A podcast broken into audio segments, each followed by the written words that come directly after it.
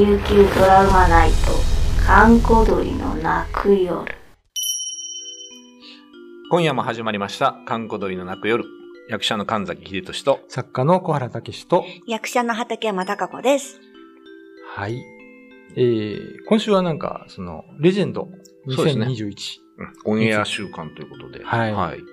えー、まあ、ご覧になった方はね、あの、大里にともう一本、えー、ジュリマジムンの話があったと思うんですけど、うんジュリマジ君ですね。まあ、はい。ジュリってのは、あの、まあ、遊女とかいろいろね、あの、うん言われますけども、昔あの、辻と、えー、中島、今の那覇バスターミナルの辺ですね。あと、その、もうちょっと向こうの、まあ、製粉工場があるところの綿んじという参加所がですね。えー遊郭がありまして。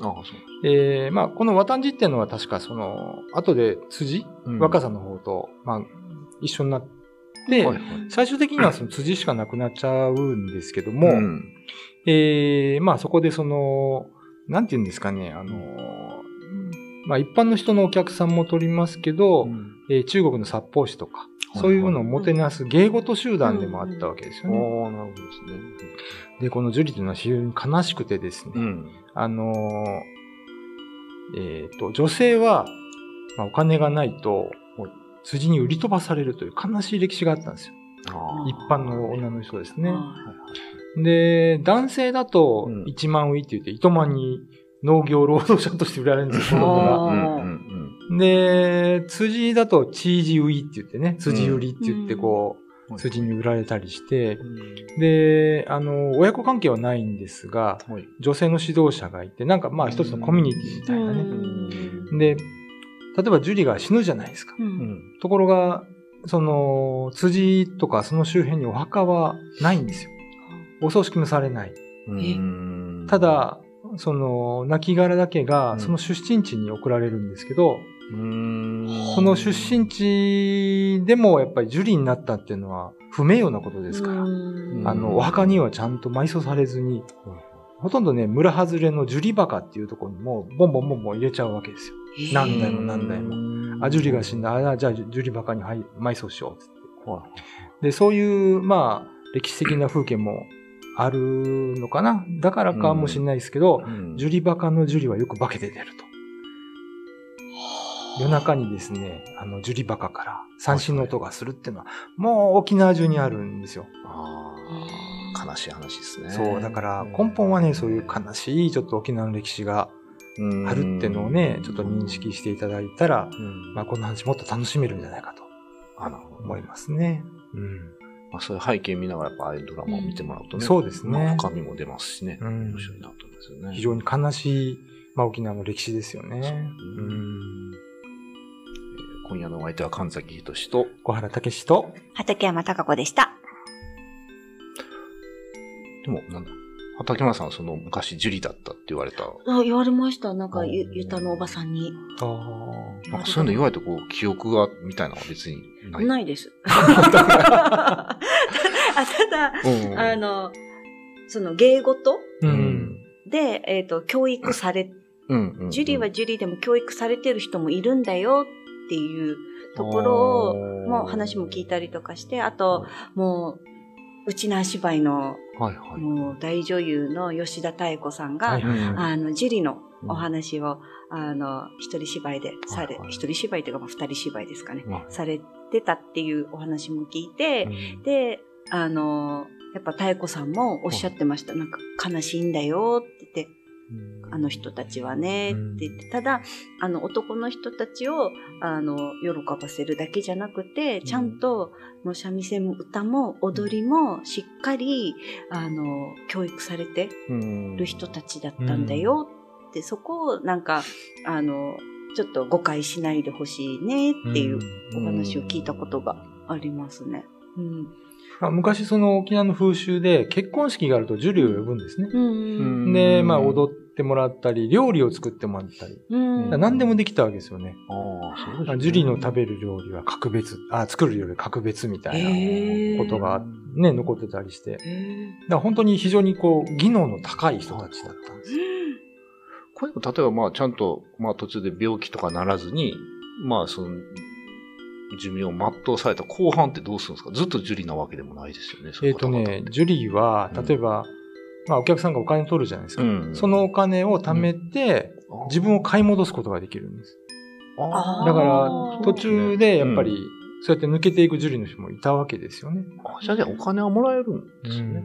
へうーんただ、なんか話聞いた限りでは、そうやって買い戻しても、やっぱりジュリーだったっていうことは、なんか残っちゃうわけですよね。はいやっぱりいろはいろ調べていくとね。うん。だからあんまりその、まあ幸福なというか、自分でやっぱりその道を切り開いていった方もいらっしゃるんでしょうけども、ん。あの、出身地に戻っても、お前ジュリだっただろう。と言われて蔑まれたりとか、そういうことはあったようですね。田舎には帰れないですよね。そうねう、んジュリで。で、ジュリーは、その、まあ最初に辻で起こったって言われてるんですけど、うんあ、の、歴史的には、どうやってその、遊郭というか、辻の、まあ村社会ができたのか、あんまり分かってないんですよ。そうなんですか。あの、ジュリ馬のね、はい。ところに行くと、うんお墓が3つあるんですよ。確か、ウトゥダルヌメとか、なんかいろんな名前が書いてあるんですが、うんえー、ある、あの、王様のそ、王女様が、うん。えー、逃げ出してうん、辻に住んだのが始まりだとか、あーまあ、いろんな説があるんですけどね。ううん。なんか内地のイメージだと、どっちな、花魁さんと芸者さんを足したみたいな感じなんですか？芸事もするし、ねみたいな。男子の相手もするし、みたいな感じのイメージですか？ただまあ、その、やっぱりレベルは段違いにね、うん高かったっていうのは、よくありますね。芸事のうんうんこれってお嫁さんに迎えるとかって、まあ、いうのもあったんですか？えっ、とね、疑似結婚みたいなのしてたみたいです。お客さんと？ぎ疑似結婚？うん。だからね、な内地とかのね、ドラマとか見ると、うんうんそのね、お金積んで、その、うん。あの、足抜けじゃないけど、うんうんするみたいな。そういうのはない。もう入っちゃうと出れないみたいだから、すごいお金を積んで。そのジュリを買ったっ。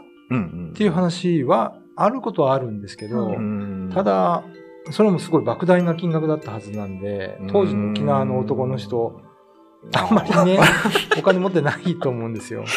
男頑張れ。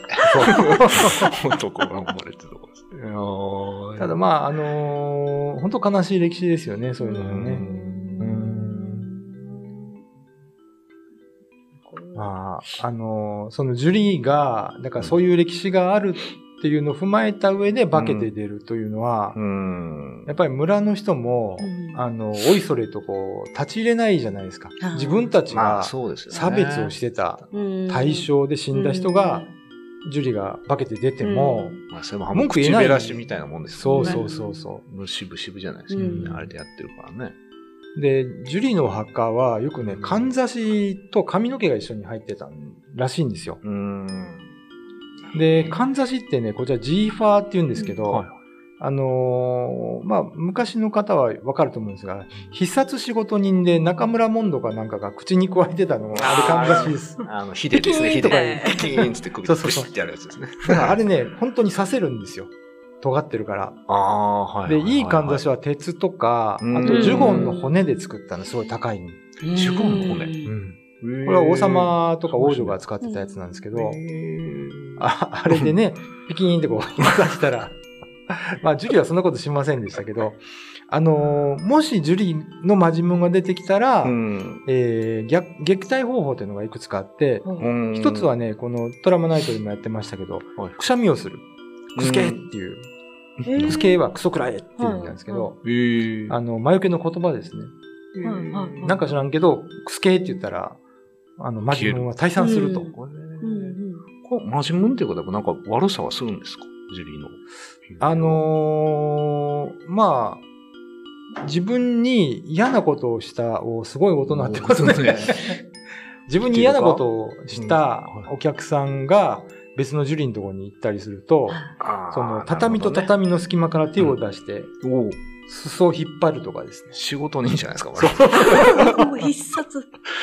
あんまりジュリーに呪い殺されたって話聞かないんですけど、うんあの、ハイバルの宮平にう、んえー、試験バルのヒャーっていうですね、うんあの、ジュリーの話が伝わってるんですけど、うん。試験バルに住んでるヒャーさんっていう、ヒヤさんヒヤさん、はい。っていうジュリーがいたんですけど、うんその人の持ってる三振が、うん。すごいなんか、まあ、うん。良いものだ、名器だったんですね。うんで、その宮平に住んでた、あるし、あの、士族の人がそれを買いたいとうん。言ったんですけど、やっぱり、その芸事をやってるジュリーにとって三振って宝じゃないですか。だから売りませんって言ったんだけど、うん。その男はしつこくですね、うん。くれ、くれ、金積むからうん。くれくれって言って、うん。もうしょうがないから、まあ、ジュリーは泣く泣く手放して、で、辻に帰ったんですけど、後にね、そのジュリー亡くなったんですよ。はで、それを風の噂にちょっと聞いたんですね、その三振の持ち主は。うんで、ある時家に帰ろうとしてたら、その死んだはずの試験バラのヒャーが家の前に立ってるんですよ。うんで、あなたに打った三振はどこにありますか？い。一目それを見に参りました。って言ったんですよ。ああ、びっくりして、あーあー、あーって言ったら、ジュリーは消えちゃったんですね。えで、家に帰って、家に入ったんだけど、もう怖くて怖くてしょうがないから、ーはいはい。とりあえず三振を出して、あの、床の間に置いて、これがあなたの三振でございますって言ったという話が伝わってますね。ハイバルのね、宮平市っていう、えーあの、市町村市に載ってますけども。